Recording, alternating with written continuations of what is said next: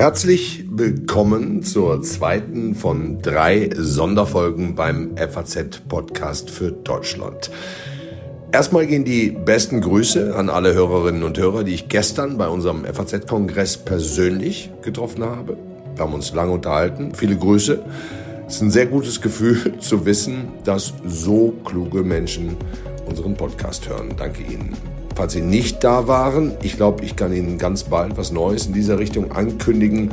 Das aber erstmal nur als Spoiler to be continued. So, gestern haben Sie hoffentlich das sehr launige und für Kanzlerverhältnisse fast schon spritzige Interview unseres Herausgebers Berthold Kohler gehört. Kompliment an unseren Politikchef. Ich selber habe noch kein besseres Interview mit Olaf Scholz gehört, gelesen oder gesehen. Wenn Sie es noch nicht kennen, hören Sie sich das gerne an. Schon echt stark. Stark geht es übrigens auch morgen schon weiter. Das auch jetzt schon als Ankündigung. Der ehemalige österreichische Bundeskanzler Sebastian Kurz im Interview mit Helene Bobrowski und Simon Strauß. Da geht's hoch her. Das kommt hier an dieser Stelle morgen Nachmittag, heute. Und jetzt müssen Sie auch nicht mehr viel länger warten. Heute hören Sie mein Gespräch vom Kongress mit Carlo Masala. Sie werden ihn persönlich ein bisschen näher kennenlernen und darüber hinaus einen guten Überblick bekommen, wie die Welt gerade geopolitisch sich neu ordnet. Also herzlich willkommen beim FAZ-Podcast für Deutschland. Wir haben Samstag, den 1. April. Das ist kein Scherz. Ich sage Dankeschön an das gesamte Audio- und Videoteam für die großartige Mitarbeit gestern beim Kongress. Ich bin Andreas Krobock. Schön, dass Sie dabei sind.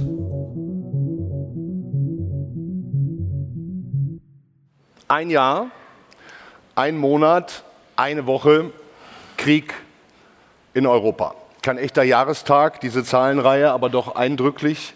Ehrlich gesagt bräuchten wir gar keine Zahlenreihe, um genug Gründe zu haben, über diese neue Welt, in der wir leben und wie sie noch sich verändern wird, heute zu sprechen. Herzlich willkommen also hier beim FAZ-Kongress, liebes Publikum im Saal, liebe Zuschauer im Livestream, weiß nicht, wo der genau ist, und natürlich liebe Hörerinnen und Hörer unseres FAZ-Podcasts für Deutschland. Unser Gast ist heute jemand, den Sie alle in den vergangenen, ja, ich würde sagen, vor allem 13 Monaten kennengelernt haben. Kennengelernt ist vielleicht ein bisschen der falsche Ausdruck. Das schaffen wir vielleicht heute noch ein bisschen mehr. Ähm, aber seinen Namen und seine Erklärungen zu diesem Krieg in der Ukraine sind, glaube ich, allen hier sehr präsent. Viele von Ihnen, habe ich schon gehört, sind auch seinetwegen gekommen. Vielen Dank dafür und haben aber auch deine Einschätzung mir, muss ich sagen, immer wieder ähm, sehr geholfen, die Situation auch aus der Entfernung ein bisschen einzuschätzen. Also ich freue mich sehr, dass du heute bei uns bist. Ich sage es vorweg, wir duzen uns, wir kennen uns schon eine Weile. Ähm, also herzlich willkommen, Carlo Masala.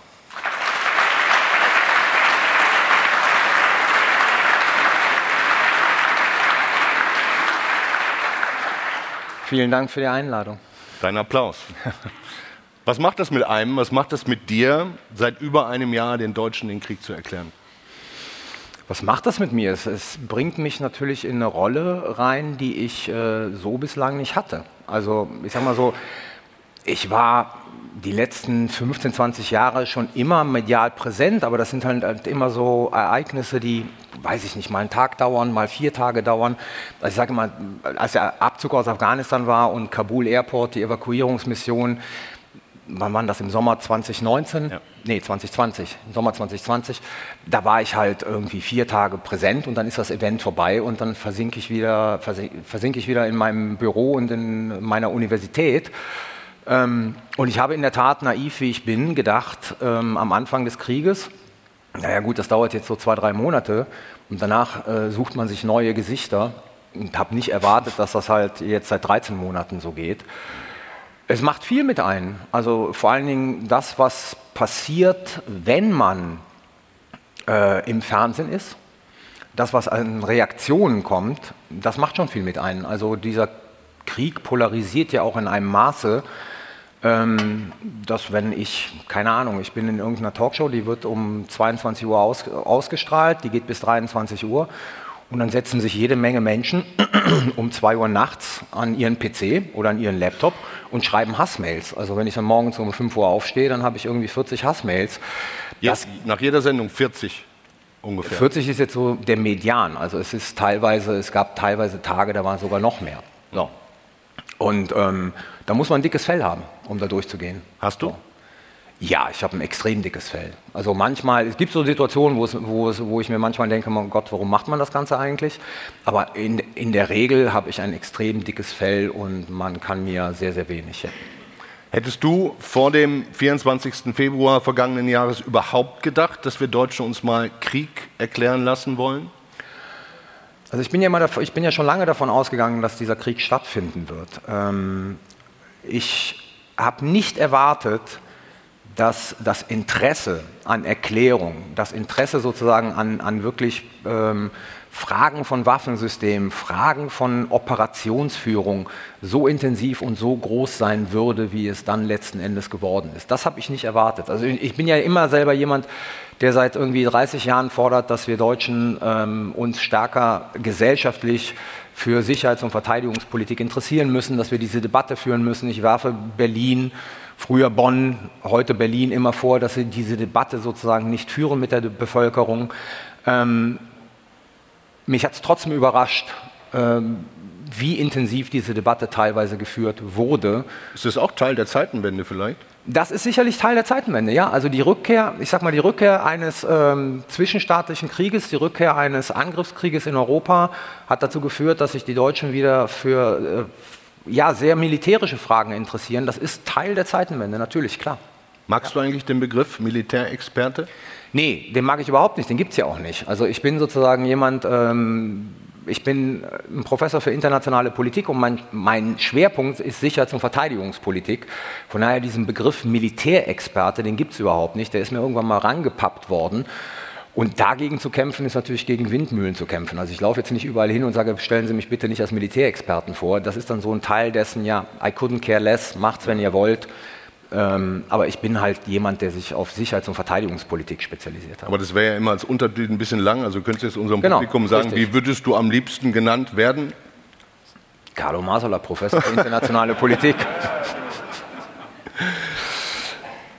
Lass uns doch mal, wenn wir heute ein bisschen Zeit haben, auch mal über, über deinen Werdegang kurz ja. sprechen, wie du überhaupt hier hingekommen bist. Also nicht nur heute bei uns auf die Bühne, sondern wie wird man denn einer der Kriegsdeuter in Deutschland? Was muss man dafür studiert haben? Wie ist dieser Weg? Warst du selber auch beim Militär? Also ähm, ich bin ja italienischer Staatsbürger gewesen, deswegen hatte mich die Frage Bundeswehr ja nicht tangiert. So, ich bin ja erst mit 30 deutscher Staatsbürger geworden. Weil du ähm, musstest damals, glaube ich, um Professor ja, werden ich, zu können. Ja, muss, nee, nicht um Professor werden zu können, um äh, akademischer Rat, also eine beamtete äh, Lebenszeitstellung an der Universität zu Köln zu bekommen. Da musste ich Deutscher werden, weil damals die Bundesrepublik es nicht geschafft hat, EU-Recht in nationales Recht zu übertragen. Und einen Monat nachdem ich dann sozusagen diese Stelle bekommen hatte und einen deutschen Pass hatte, hat es der Deutsche Bundestag geschafft, EU-Recht in nationales Recht zu übertragen. Wie wird man das? Ich habe eine klassische Ausbildung. Ich habe Politikwissenschaften studiert. Ich habe irgendwann mal mich dann auf internationale Politik fokussiert. Jetzt muss man dazu sagen, die Art und Weise, ähm, wie ich ähm, ausgebildet wurde, theoretisch ausgebildet wurde in, in der Politikwissenschaft, hat immer schon einen großen Schwerpunkt auf die Frage militärischer Macht und des Einflusses militärischer Macht auf äh, internationale Beziehungen gelegt. Also lag es irgendwie nahe, dass ich mich äh, auf diese sicherheitspolitischen Fragen dann in der Forschung konzentriert habe. Das war ein Teil meiner Doktorarbeit, das war dann aber der Schwerpunkt meiner Habilitation. Ähm, ich bin dann für vier Jahre zur NATO gegangen und habe äh, in Rom ein Forschungsinstitut für die NATO mit aufgebaut das äh, beim Military Committee verortet war, also der, dem militärischen Arm der NATO und sozusagen für den militärischen Arm der NATO gearbeitet hat. Da habe ich die theoretischen Kenntnisse und äh, sozusagen die Beratungskenntnisse, die ich vorher schon hatte, nochmal vertiefen können der Gestalt, dass ich gelernt habe, wie internationale Organisationen und auch nationale Bürokratien zu Entscheidungsprozessen kommen. Das hat mir sehr geholfen äh, bei dem, was ich äh, heute mache. Und bin dann von Rom aus sozusagen an die Universität der Bundeswehr berufen worden. Mhm. Ja, und da bin ich seit 2007 und mache halt Sicherheits- und Verteidigungspolitik. Ob das jetzt der klassische Weg ist, wie man dann nachher im Fernsehen landet, weiß ich nicht, aber bei mir hat es funktioniert. Man, man, kann also über Krieg reden, ohne im Krieg gewesen zu sein. Ja, ich finde sozusagen, das ist, es ist immer diese komplett irrsinnige Vorstellung und die kommt ja eigentlich nur von denjenigen, ähm, die ein grundsätzliches Problem damit haben, dass man äh, in dieser Situation sozusagen ähm, nicht auf Seiten der Russischen Föderation steht, die diese Frage stellen, haben sie denn gedient? Jetzt muss man mal ganz einfach Folgendes sagen, das, das sind ja ganz, ganz oft sind das Männer in meinem Alter oder noch älter, die haben gedient dann irgendwann mal zwischen den 70er und 80er Jahren. Was haben die gemacht? Die waren 15 Monate bei der Bundeswehr, haben schießen gelernt und sind ein bisschen im Schlamm gerobbt. Woher sollen die irgendeine Kenntnis über taktisch-operative Fragen haben? Das haben die null. Meinst du, da wo du herkommst in Köln-Chorweiler Meer schon? Naja, zumindest kann ich mal sagen, ich habe sicherlich öfters geschossen, weil einer meiner Onkels ist ein Jäger und mit dem war ich ganz, ganz oft zur Jagd und habe ohne den Besitz eines Waffenscheins ähm, dann schon in jungen Jahren eine Waffe in die Hand gedrückt bekommen, um zu schießen. Ich weiß gar nicht, ob du das heute hier verraten solltest. Nee, der, der Punkt ist sozusagen, das ist der österreichische Teil meiner Familie, deswegen ist das relativ egal. ähm, und deswegen ist diese Vorstellung, ähm, also wenn, wenn ich natürlich in in der deutschen Bundeswehr ein Berufssoldat bin, der die Führungsakademie durchlaufen hat, also sozusagen diesen zweijährigen Lehrgang, wo man vorbereitet wird, um höhere Positionen in der deutschen Bundeswehr äh, inne zu haben, dann sind das natürlich Leute, die sich extrem gut auskennen in diesen ja. taktisch-operativen Fragen.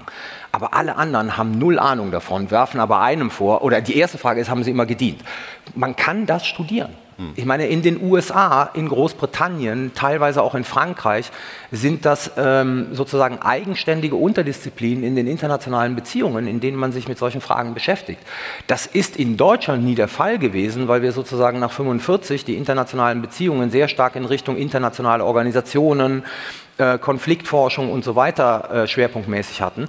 Aber dieses, was man in den USA Security Studies oder sogar Strategic, also strategische Studien nennt, das ist ein ganz etabliertes Fach. Mhm. Und von daher kann man diese Sachen analysieren, man kann sie lernen und man kann sie dann bewerten. Hm. Ich frage das auch, weil hier bei uns am Dienstag im FAZ-Podcast für Deutschland ähm, der österreichische, ich sage jetzt mal Sicherheitsexperte äh, Franz Stefan Gadi da war und gesagt hat, er sei tatsächlich nach Bachmut gefahren. Der war da jetzt vor drei genau. Wochen für eine ganze Woche. Ja. Ich glaube, einen Kilometer entfernt ähm, von der Frontlinie. Granaten sind um ihn eingeschlagen. Wäre das für dich denkbar oder macht das gar keinen Sinn? Das wäre natürlich für mich denkbar und es wäre sozusagen nicht das erste Kriegsgebiet, in das ich fahren würde. Mhm. Also in meiner NATO-Zeit, ich war in Afghanistan, ich war im Irak, äh, ich war ganz früher in Somalia, also überall Gebiete, wo Krieg geführt worden ist, Jetzt muss ich ganz ehrlich sagen, es kommt immer auf die Fragestellung an, die mich interessiert, ob das Sinn macht oder nicht Sinn macht. Ähm, ich fahre nicht in die Ukraine und das hat einen ganz, ganz einfachen Grund, weil ich es äh, sozusagen überflüssig finde, dass ich dort Menschen binde, die wichtigere Aufgaben zu tun haben. So. Ich finde auch, jetzt mal ein größerer Punkt, dass so ein großer Teil dieses Polittourismus in der Ukraine überflüssig ist. Ich finde, man soll.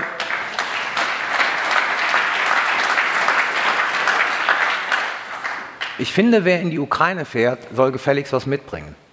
Ob es Geld ist oder Panzer sind, ist mir dann egal, aber er soll gefälligst was mitbringen. Mhm. Und nur in die Ukraine zu fahren, damit ich mal da war und gute Bilder mit den Klitschkos oder mit Zelensky oder mit wem auch immer habe, ähm, das ist, das, aber da bin ich vielleicht sozusagen ethisch-moralisch ähm, auf einer anderen Seite. Das finde ich a touch too much. Mhm. So, und jetzt, ich hatte zwei Einladungen in die Ukraine, ich habe sie beide abgelehnt. Es kann sein, dass ich im, im September fahren werde. Ähm, aber nochmal, ich bin. Wie holst du dir denn die Infos dann sozusagen? Also wenn, wenn wir miteinander in der Sendung sprechen, wenn ich Interviews mit dir lese, habe ich das Gefühl, du bist so dermaßen deep informiert, vielleicht auch für unser Publikum. Wo holst du dir morgens deine Informationen her? Womit fütterst du deinen Hirn? Verschiedene Quellen. Es gibt, ähm, es gibt natürlich Zeitungen. ich habe nicht gesagt, welche. Hören Sie auf zu lachen. Ähm, es gibt sehr, sehr gute OSINT-Accounts, also Open Source Intelligence Accounts. Es gibt natürlich die Verlautbarungen sowohl der Russischen Föderation als auch der, äh, der Ukrainer. Ähm, ich telefoniere sehr viel mit Leuten, die, die in sozusagen diesen Situationen sind und sie bewerten müssen. Das heißt, jedes Mal, wenn ich das Gefühl habe, ich bin mir nicht sicher, ob das, was ich da sehe, richtig ist oder ob meine Einschätzung richtig ist, habe ich Leute, mit denen ich das zurückspielen kann. Also Profis, mit denen ich das zurückspielen kann und fragen kann, ob meine Einschätzung richtig ist oder nicht richtig ist. Mhm. So, also von daher, man kommt an viele Sachen sehr gut ran. Es gibt natürlich auch, und da sage ich jetzt mal, ähm, ich schätze Kollegen Gadi unglaublich. Aber auch er wird bestimmte Fragen, die wir zum Beispiel rund um Bachmut haben, nicht beantworten können weil die Ukrainer da wirklich den Deckel draufhalten. Ja, und das werden sie ihm auch nicht verraten. Es gibt halt bestimmte schwarze Flecken, die kann man von außen nicht beurteilen, die weiß halt nur der ukrainische Generalstab ähm, oder vielleicht der russische Generalstab. Ähm, das sind für uns schwarze Flecken, die muss man dann aber auch, wenn man gefragt wird, genau als solche benennen. Punkt. Mhm. Mhm. Und jetzt ist es ja eigentlich auch so, dass diese reine Kriegstaktik und Beobachtung dessen, was da passiert, gar nicht mal dein allererstes Spezialgebiet ist, sondern es ist eigentlich sogar eher die Friedens- Forschung nein, auch? Oder nein, die, nein, nein. die internationalen kein Beziehungen? kein Friedensforscher. Wie, nein, kein Friedensforscher, aber du machst dir schon Gedanken, wie können eigentlich zwei Länder, die miteinander im Konflikt stehen, diese Konflikte auch lösen? Ne? Ähm das ist ein Teil dessen, was natürlich äh, ein, meiner, ein Teil meines wissenschaftlichen Interesses ist. Ja. ja. Ich würde deswegen gerne mal die ganze Situation, wie wir sie haben, gar nicht mal einen aktuellen ähm, Dingen in Bachmut aufziehen, sondern ich würde es mal vom Ende her denken mhm. und dir zunächst mal die Frage stellen, kann Russland diesen Krieg überhaupt auf dem Schlachtfeld gewinnen? Die Frage ist, was wir unter Gewinnen verstehen. Ähm, die Russen haben ja ihre Ziele reduziert. Also seit dem 22.12. letzten Jahres hat Gerasimov die Parole ausgegeben, volle Konzentration auf den Donbass. So, was das bedeutet sozusagen, wenn die Russen dieses Ziel erreicht haben, wissen wir nicht. Kann sein, dass das dann ausgeweitet wird, ja. Aber das ist momentan ähm, das russische primäre Ziel. Das sehen wir auch sozusagen in, in, in, im Kriegsverlauf. Die Konzentration liegt auf dem Donbass. Ähm, darf, dazu sollte diese berühmte Offensive der Russen äh, dienen, die meines Erachtens grosso modo gescheitert ist. Aber wir dürfen nicht verkennen, ja, sie kommen im Donbass peu à peu voran. Es mhm. ist wie so eine Schnecke. Also für, die, für das Material und die Anzahl von Menschen, die sie dort einsetzen, kommen sie extrem langsam voran. Aber sie kommen voran. Mhm. Und wenn das sozusagen momentan aus einer russischen Perspektive das militärische Ziel ist, dann muss man sagen, dem nähern sie sich extrem langsam, aber sie nähern sich dem momentan. So. Äh, wenn es darüber hinausgehende Ziele äh, noch geben sollte, dann muss man sagen, dieser Krieg ist verloren. Ich würde auch generell sagen, äh, Russland hat diesen Krieg eigentlich schon verloren. Würdest du so sagen? Ja, würde ich so sagen, Russland hat diesen Krieg eigentlich schon verloren. Weil all das, was eigentlich Kriegsgründe waren und Kriegsziele waren, hat Russland nicht erreicht. Sie haben im ganzen Verlauf ihre, ihre Kriegsziele immer weiter runtergeschraubt. Natürlich in den öffentlichen Verlautbarungen, jetzt wie der Außenminister, der redet noch immer, der, nicht, der stellvertretende Außenminister, der redet noch immer von Denazifizierung und so weiter und so fort. Aber wenn man sich anguckt, was die russischen Streitkräfte dort machen, dann ist es Positionen halten und im Donbass versuchen voranzukommen. Und wenn du sagst, Russland hat den Krieg quasi schon verloren, ist aber gleichbedeutend die andere Aussage, die Ukraine hat ihn deswegen nicht gewonnen. Genau, das ist der andere Punkt. Also ähm, die Ukraine hat ihn noch lange nicht gewonnen, das muss man ganz klar sagen. So, und das ist halt ähm, momentan eine sehr vertrackte Situation. Für wie groß hältst du die Wahrscheinlichkeit, dass im Falle, sagen wir mal, ukrainischer Gewinne mit neuen Waffen, man, man hört ja jetzt im Moment quasi täglich, dass neue Waffen wieder eintreffen und auch langsam eingesetzt werden. Ähm, wie groß ist die Wahrscheinlichkeit aus deiner Sicht, ähm, wenn sie Erfolg haben damit, dass Putin nicht dann auch davor haben wir Sorge, stationiert Atomwaffen in Belarus. Wie können wir sicher sein, dass er quasi nicht eskaliert? Also erstens können wir überhaupt nicht sicher sein, dass er nicht eskaliert. Ähm, Vor allen Dingen, wenn er verliert, weiter. Ja. Ich halte dennoch sozusagen die Wahrscheinlichkeit, dass Nuklearwaffen eingesetzt werden, für sehr gering. Weil die Frage ist, was will man mit dem Einsatz von Nuklearwaffen erzielen? Also das, das ist, ja, ist, ja, die zentrale Frage. Wo, mit, zu welchem Zweck würde er Nuklearwaffen einsetzen? Ähm, und wir reden ja über zwei Arten. Wir reden ja sozusagen über die Frage strategischer Nuklearwaffen und die sogenannten taktischen Nuklearwaffen. Ne? Also den Einsatz strategischer Nuklearwaffen, das heißt, man schraubt irgendwie, man, man schickt Raketen nach Berlin, Paris, London oder sogar nach Washington, das halte ich für komplett ausgeschlossen. Weil das würde letzten Endes bedeuten, Putin stimmt seiner eigenen Vernichtung zu. So, er hat von den Amerikanern sehr klare Signale bekommen, dass sozusagen, wenn er Nuklearwaffen einsetzen würde, das katastrophale Konsequenzen äh, für Russland haben würde. Strategische Nuklearwaffen halte ich für äh, ausgeschlossen. Bleiben diese sogenannten taktischen Nuklearwaffen äh, übrig? Und da muss man sich die Frage stellen, was will er denn damit äh, letzten Endes strategisch erreichen? Will er die die Ukraine unterstützenden Staaten abschrecken, weitere Waffen zu liefern? Da muss man sagen, der Zug ist doch schon längst abgefahren. Also letzten Endes ist doch schon alles geliefert worden, was äh, NATO-Staaten an die Ukraine liefern können. Ähm, jetzt liefern die Polen noch ähm, die, die MiG. Jetzt kann man darüber reden, okay, dann wird noch mal keine F-16 geliefert. Aber letzten Endes ist es doch so, wovon soll er denn äh, die NATO-Staaten abschrecken? Na, wir könnten noch Kampfjets liefern, wir könnten U-Boote ja, liefern. Ja, das, ist, das mit den U-Booten ist so ein Riesenblödsinn. Nein, das muss man ganz einfach sehen. Also ein, ein deutscher U-Boot-Kommandant, und das ist nicht der einzige Experte auf so einem U-Boot, ja, der durchläuft eine fünfjährige Ausbildung, bevor er das Patent bekommt. Und diese anderen Experten durchlaufen eine ebenso lange Ausbildung. Selbst wenn man die verkürzen würde, äh, was ich schon für gefährlich halten würde, äh, bei so einem U-Boot, weil das ist nun mal ein schwimmender Sarg. Entschuldigung, wenn man das so sagt. Wenn man da einen Fehler macht, dann kann man da halt nicht sozusagen mit dem Schleudersitz raus, sondern dann ist man tot. Ähm, dann reden wir noch mal von zwei Jahren.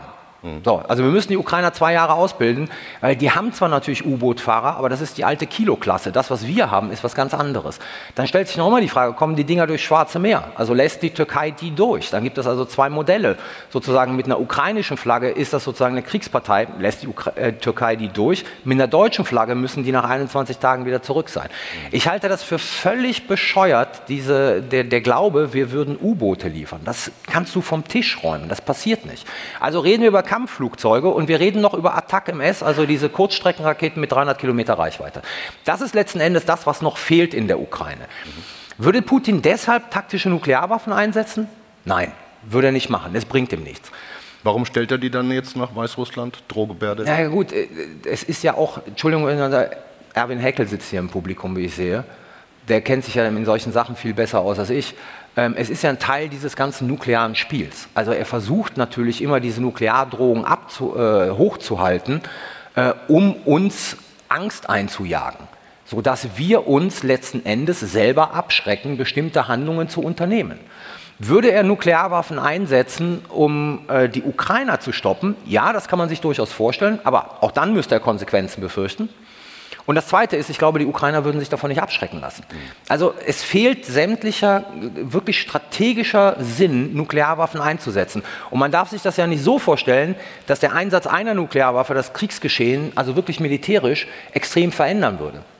Man kann bei Colin Powell nachlesen, der im Zuge des ähm, Golfkrieges, also des 91er Krieges, mal hat ausplanen lassen, äh, wie viele taktische Nuklearwaffen die USA eigentlich einsetzen müssten, um, ich glaube, den Vormarsch einer irakischen Division, ich glaube, es war eine Division, zu stoppen. Mhm. Und seine Planer kamen auf so eine hohe Anzahl, dass Paul gesagt hat, das ist verrückt, das machen wir nicht. Oh also darüber denken wir erst gar nicht nach. Mhm. So, und wenn Putin so eine hohe Anzahl einsetzen würde, müsste er mit katastrophalen Konsequenzen gegen die russische Föderation rechnen.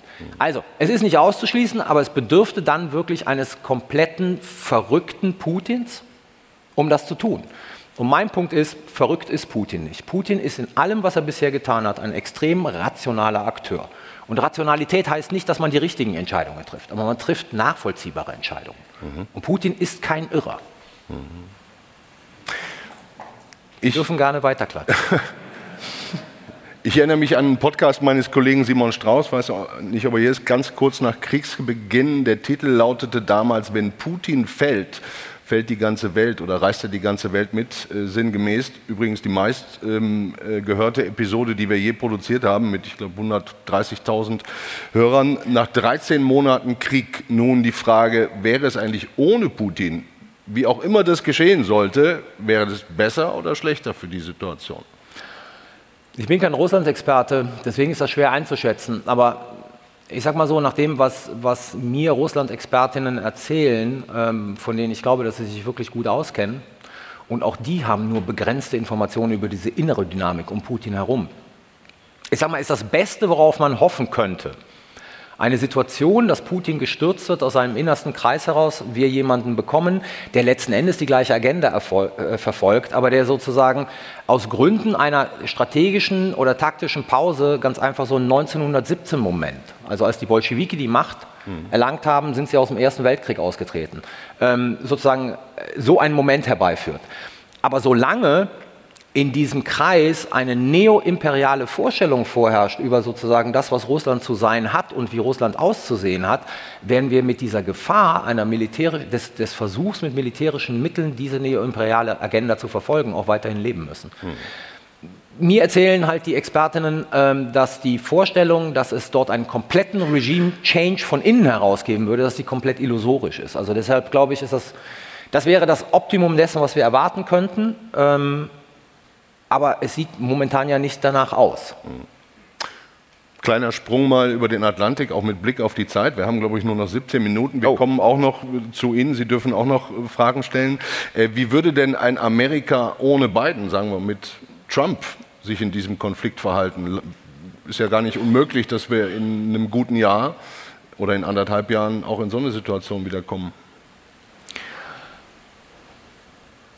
Also sagen wir mal so, wenn Trump Präsident gewesen wäre am 24.02., ähm, dann hätte die russische Föderation komplett freie Hand in der Ukraine.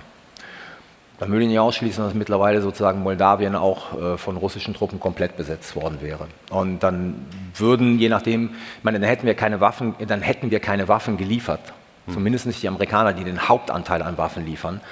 Ähm, und dann würde, würde die russische Armee vor den, vom Baltikum hocken ob sie das Baltikum dann angreifen würde oder nicht, steht auf einem anderen Blatt.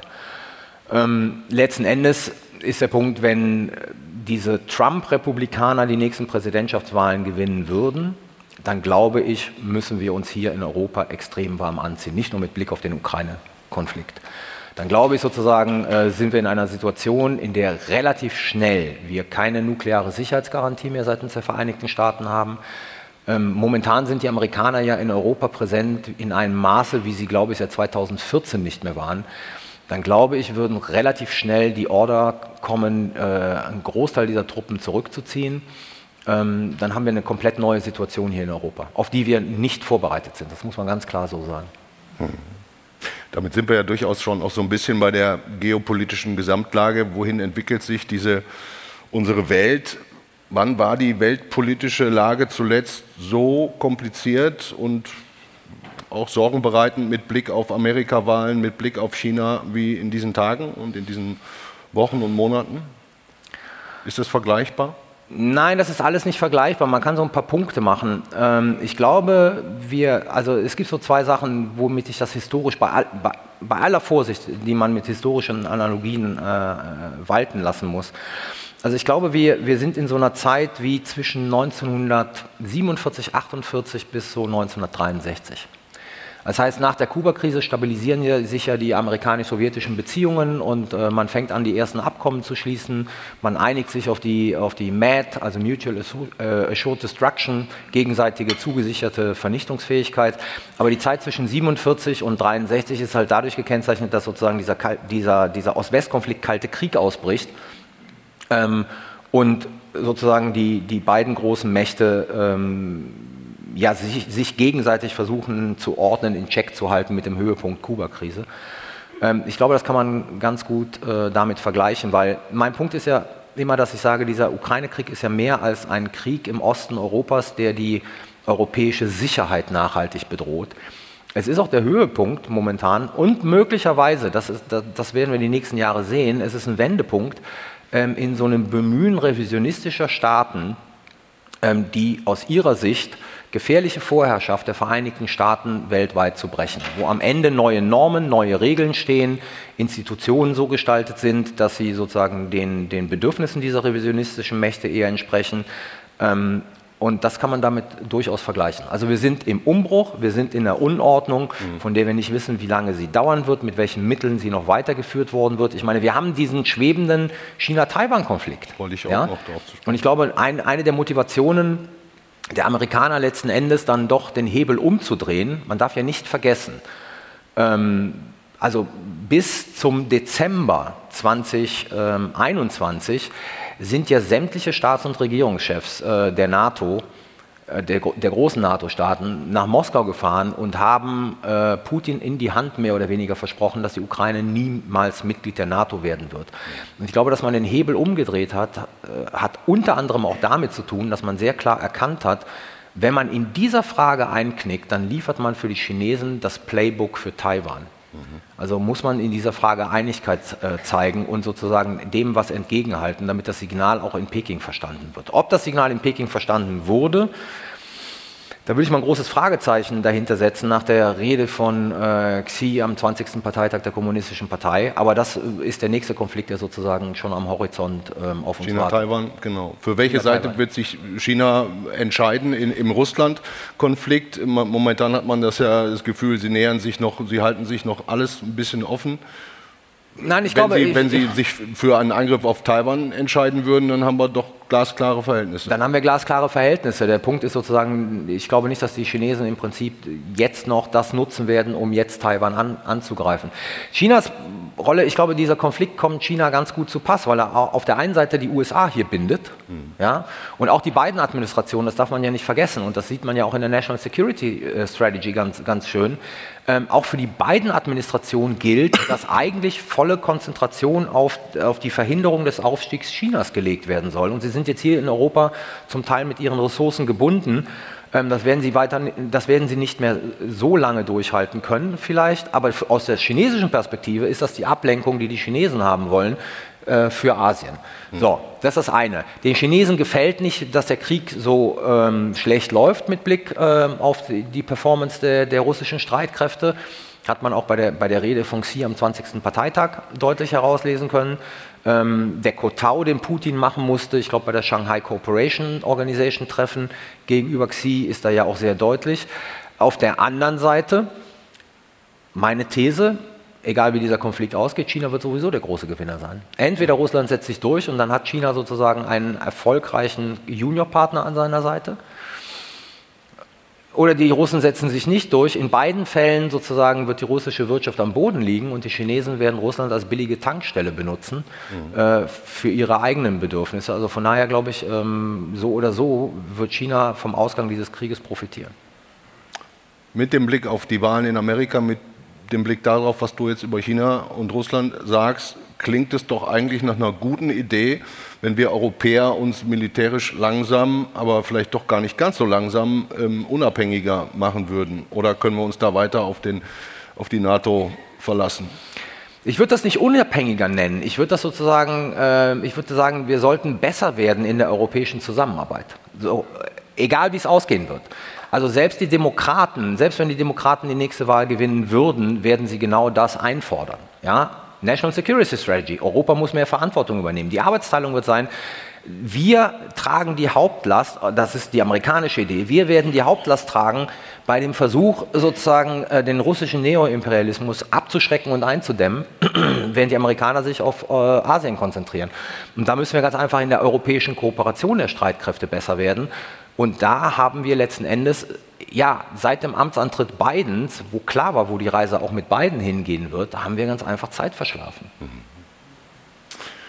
Vielleicht ist jetzt ein guter Moment, um Sie im Publikum mal mit einzubinden. Ich sehe nämlich gerade, wir haben nur noch knapp zehn Minuten und ich hätte vielleicht auch noch zwei, drei Fragen gleich, die dann auch auf den nächsten Gast so ein bisschen abzielen, der vielleicht gleich genau auf deinem Platz sitzt, der Bundeskanzler Olaf Scholz. Also bleiben Sie am besten sitzen ähm, und behalten Ihren Platz. Ähm, ich würde jetzt mal sagen, es ist ein Moment, wo wir mal jemand mit dem Mikro rumläuft. Ich kann das jetzt schlecht einschätzen, wer zuerst war. Vielleicht einfach die nächste Person nehmen, einmal kurz vorstellen, mit Namen sehr gerne und Ihre Frage dann an Carlo Masala. Jochen Schmidt, ehemals Auswärtiges Amt. Äh, könnten Sie vielleicht einmal kurz skizzieren? Sie sagten, wir sollen, wir müssten demnächst enger zusammenarbeiten. Den Polen-Faktor und dann Deutschland, Frankreich. Da gibt es ja gewisse Diskussionen. Soll ich direkt? Ja, gerne. Polenfaktor inwiefern? Ähm, Polen wird ja betrachtet aufgrund auch seiner Nähe zu den USA als prädestiniert, sieht sich selbst als prädestiniert an, eine entscheidende Rolle zu spielen. Ja. 300.000. Okay, ja, ja. Und Raketen stationiert und dergleichen. Ja. Also ich glaube, generell, dass wenn dieser Konflikt vorbei sein wird, äh, sich auch in der innereuropäischen Machtbalance vieles verändern wird. Und ich sage immer, wenn Deutschland und Frankreich glauben, sie können dann äh, zurück zum Daily Business gehen, das heißt diese deutsch-französische Achse, die, wenn sie übereinstimmt, den Rest irgendwie mitzieht, dann wird sowohl Berlin als auch Paris mit dem Klammersack gepudelt sein. Das machen die Polen nicht mehr mit, das machen die Balten nicht mehr mit sondern man muss die, also man muss die innereuropäische Machtbalance sozusagen neu ordnen. Ob das jetzt im Rahmen des Weimar Dreiecks ist oder andere Formate, das sei jetzt mal dahingestellt. Aber man muss ganz einfach akzeptieren, dass Mittel- und Osteuropa nicht mehr so nachrangig behandelt werden kann, äh, wie man das die letzten 20, 25 Jahre gemacht hat. Das werden die nicht mehr mit sich machen lassen. Die Polen tun alles dafür. Und jetzt kommt natürlich bei, bei Polen, vor allen Dingen mit der, mit der jetzigen Regierung, immer noch so ein antideutscher Zug dabei. Die Polen tun alles dafür, um äh, der Bundesrepublik Deutschland militärisch den, den Rang als wichtigster nicht konventioneller Macht in der NATO abzulaufen. Und sie sind dabei auf einem guten Weg, das muss man ganz einfach auch so sagen. Ähm, also hier müssen die Karten neu verhandelt werden. Nur dann wird es funktionieren. Und deshalb sage ich auch, wir, müssen, wir Europäer müssen besser werden. Jeder Versuch, diese ähm, also die, die verbesserte europäische Kooperation unter einem Souveränitäts- und Autonomie-Label zu framen, der möglicherweise darauf abzielt, auch wenn es nur rhetorisch ist, die NATO zu untergraben, wird keine Zustimmung in Mittel- und Osteuropa und im Baltikum finden. Deswegen sage ich, wir müssen besser werden und gleichzeitig weiterhin sozusagen in der NATO sein, mit der NATO kooperieren und auch besser in der NATO werden. Nur so macht es Sinn. Wenn die NATO dann auseinanderfliegt, dann haben wir die Strukturen, um es möglicherweise europäisch zu machen. Aber wir sollten das nicht mit dem Label, wie es in den vergangenen Jahrzehnten immer der Fall war, sozusagen der Autonomie äh, Europas weil darum geht es hauptsächlich autonom von wem, von den USA zu werden, äh, labeln, weil das werden die Mittel- und Osteuropäer nicht, nach, äh, nicht mitmachen. Dankeschön. Weitere Fragen vielleicht?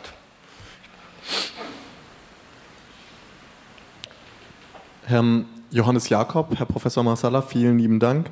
Ähm, ich hätte eine Frage. Ich habe jetzt einen Sohn, der etwa anderthalb Jahre alt ist und mit Blick darauf, dass jetzt ein UN-Sicherheitsratsmitglied die UN-Charta gebrochen hat, die Genfer Konvention fortlaufend bricht. Was bedeutet das eigentlich für die Sicherheitsordnung, in die jetzt mein Sohn hineingeboren wird und welche möglichen Wege gibt es, vielleicht ähm, mit Blick auf die Nachkriegsperiode, die Sie angesprochen haben, um wieder zu einer stabileren Sicherheitsordnung weltweit zu kommen?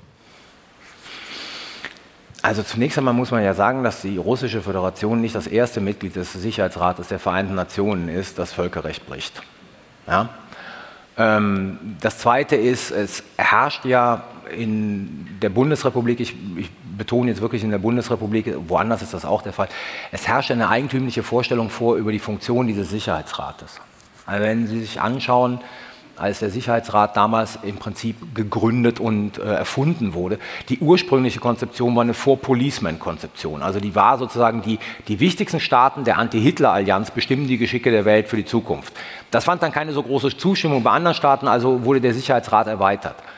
Aber das Prinzip war immer das gleiche. Der kann nur funktionieren, wenn seine ständigen Mitglieder übereinstimmende Interessen haben. Wenn sie die nicht haben, gibt es legitimerweise das Vetorecht. So. Und jetzt sind Sie, ich sage das jetzt einfach mal, ist ein, ist ein, Kompliment an Sie, jetzt sind Sie sicherlich in der Zeit aufgewachsen, sozusagen, die nach dem Ost-West-Konflikt war wo man geglaubt hat, sozusagen der Sicherheitsrat ist jetzt das zentrale Instrument, weil dieser Blockgegensatz nicht mehr da ist.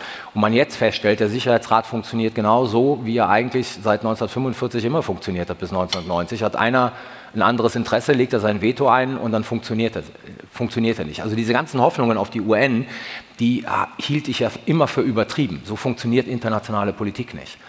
Ihr Sohn wird vielleicht, wenn er 18 oder 20 ist, in einer neuen Bipolarität leben.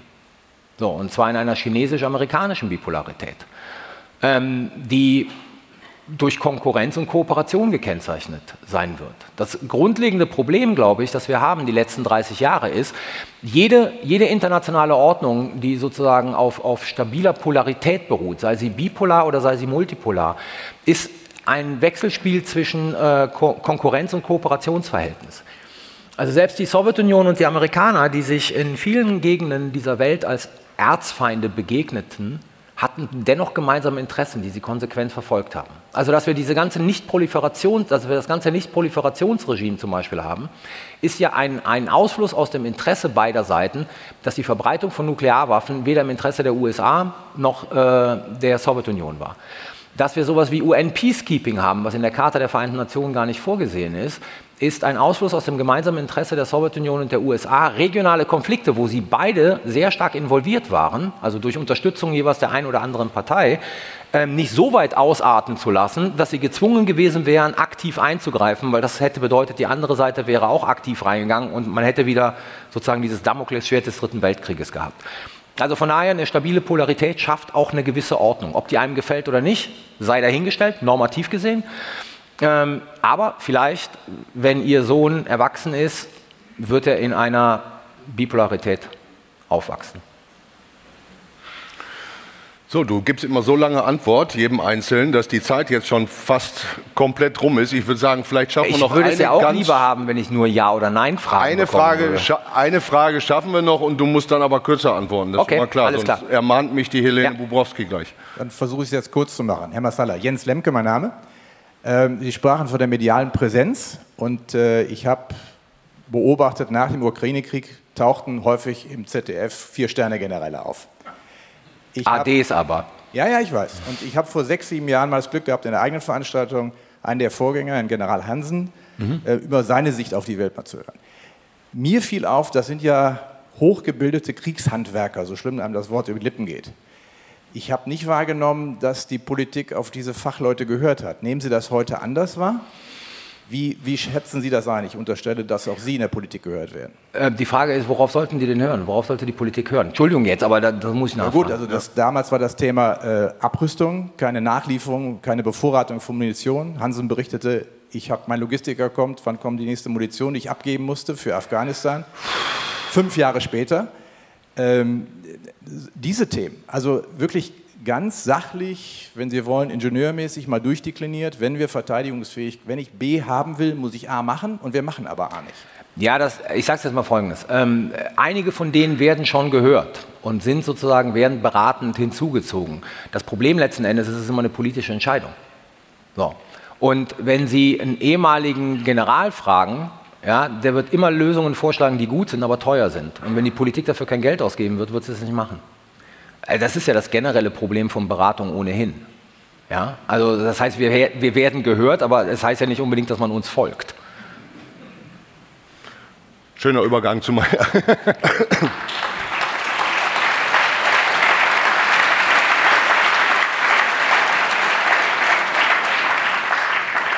Schöner Übergang zur letzten Frage. Du kommst nicht drum rum, hier zu unserem nächsten Gast noch ein Wort zu sagen, zur deutschen Figur, die wir in diesem Du guckst ganz erschrocken auf die Zeit, ne? Du hast gleich nicht mehr viel. Ja. Ähm, ähm, sind wir bei Olaf Scholz, Annalena Baerbock und der Ampel in dieser Situation in guten Händen? Kurze Antwort. Diese Regierung befindet sich in einer Situation, in der sich nie eine Regierung befunden hat. Sozusagen, sie muss in Kriegszeiten Unterstützung leisten, in einer Situation, die allen unklar ist. Es gibt nichts, worauf man da sozusagen zurückgreifen kann und wo man sagen kann, das war schon mal so, das haben wir so gemacht, das war erfolgreich, wir, wir machen es. Also ein bisschen ist das ja auch irgendwie wie auf Sicht fahren.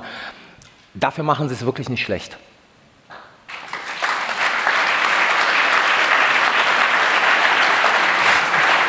Dankeschön, Carlo Masala. Danke dir vielmals.